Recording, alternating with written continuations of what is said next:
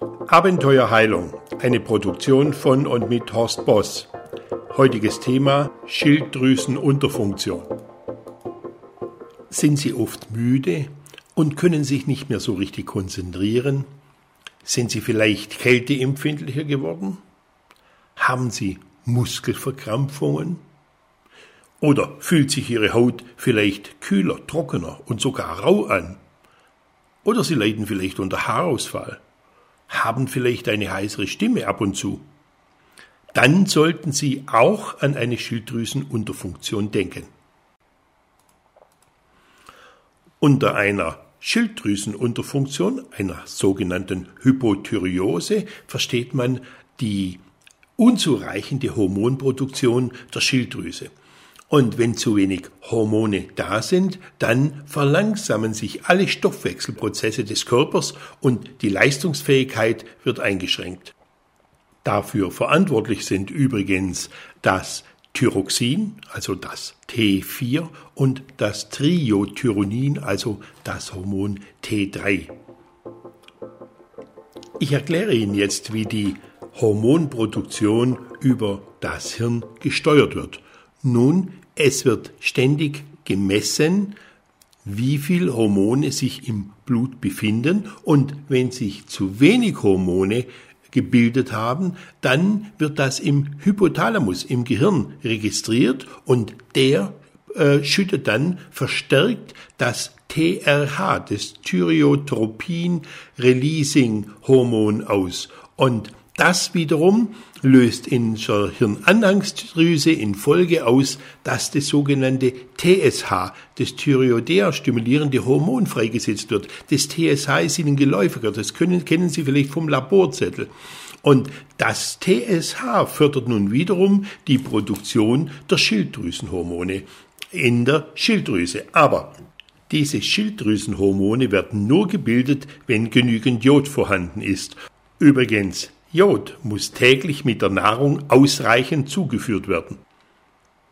Meist wird nicht daran gedacht, dass es bei einer Unterfunktion der Schilddrüse auch zu Depressionen kommen kann, zu Verstopfung, Gewichtszunahme, zu einer Verlangsamung des Herzschlages, also einer Bradykardie, einer Vergrößerung des Herzens, niedrigem Blutdruck Durchblutungsstörungen mit Missempfindungen, wie zum Beispiel Ameisen laufen. Auch da bitte an eine Schilddrüsenunterfunktion denken. Bei Zyklusstörungen bei Frauen, Einschränkungen von sexueller Lust beziehungsweise Fruchtbarkeit und Potenz, also bei erektilen Dysfunktionen, immer dann auch an eine Hypothyreose denken und eine sogenannte Hashimoto-Thyreoiditis, also zum Beispiel eine erworbene Hypothyreose infolge einer chronischen Entzündung der Schilddrüse,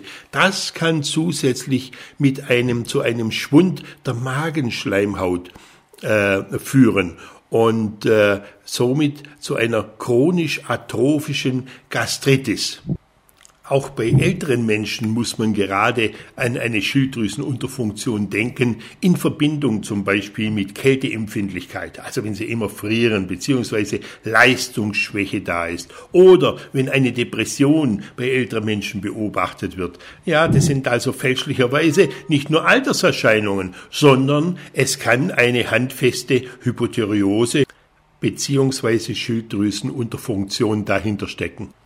Nicht selten entwickelt sich eine Schilddrüsenunterfunktion schleichend und das erschwert letztendlich natürlich die Diagnose ungemein. Das heißt, es kann äh, ein erhöhter TSA-Spiegel schon vorhanden sein, aber die Schilddrüsenwerte, die können noch nur ganz normal sein. Das heißt, man muss auf dem Laborzettel schon genau hinschauen, wenn die Werte noch normal sind, aber der TSH-Spiegel schon erhöht ist. Das ist schon eine latente Hyperthyreose und da muss man rechtzeitig gegensteuern. Nebenbei denken Sie auch bei einem unerfüllten Kinderwunsch stets an eine Schilddrüsenunterfunktion. Und zwar bei der Frau sowie bei dem Mann. Eine erworbene Schilddrüsenunterfunktion ist in den meisten Fällen die Folge einer chronischen Entzündung, also einer sogenannten Hashimoto-Thyreoiditis. Ähm, das ist eine Autoimmunerkrankung, ich hatte es vorher schon angedeutet, wobei der Körper spezielle Antikörper bildet, die dann das eigene Schilddrüsengewebe zerstören, sodass dann keine ausreichenden Mengen an Schilddrüsenhormonen mehr produziert werden können. Aber warum das äh, so ist und diese Antikörper gebildet werden, das ist bis heute immer noch unklar. Anders ist das, wenn bei einer Schilddrüsenoperation zu viel Schilddrüsengewebe entfernt werden musste. Dann ist es natürlich klar, dass in Folge auch viel weniger Hormone gebildet werden können. Menschen mit einer Schilddrüsenunterfunktion müssen meist lebenslang Hormontabletten einnehmen. Aber Vorsicht! Die Einnahme darf nicht zusammen mit kalziumreicher Nahrung oder mit Getränken oder Nahrungsmitteln wie Milch, Milchprodukten und Fruchtsäften erfolgen, denn Calcium blockiert die Aufnahme dann der Medikamente.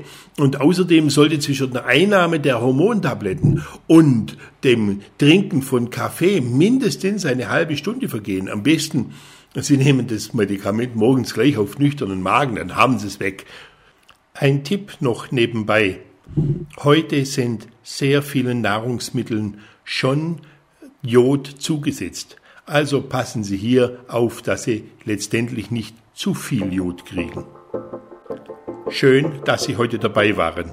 Wenn Ihnen der Beitrag gefallen hat, dann beurteilen Sie diesen doch einfach auf iTunes und empfehlen Sie ihn weiter an Ihre Bekannten und besten Freunde.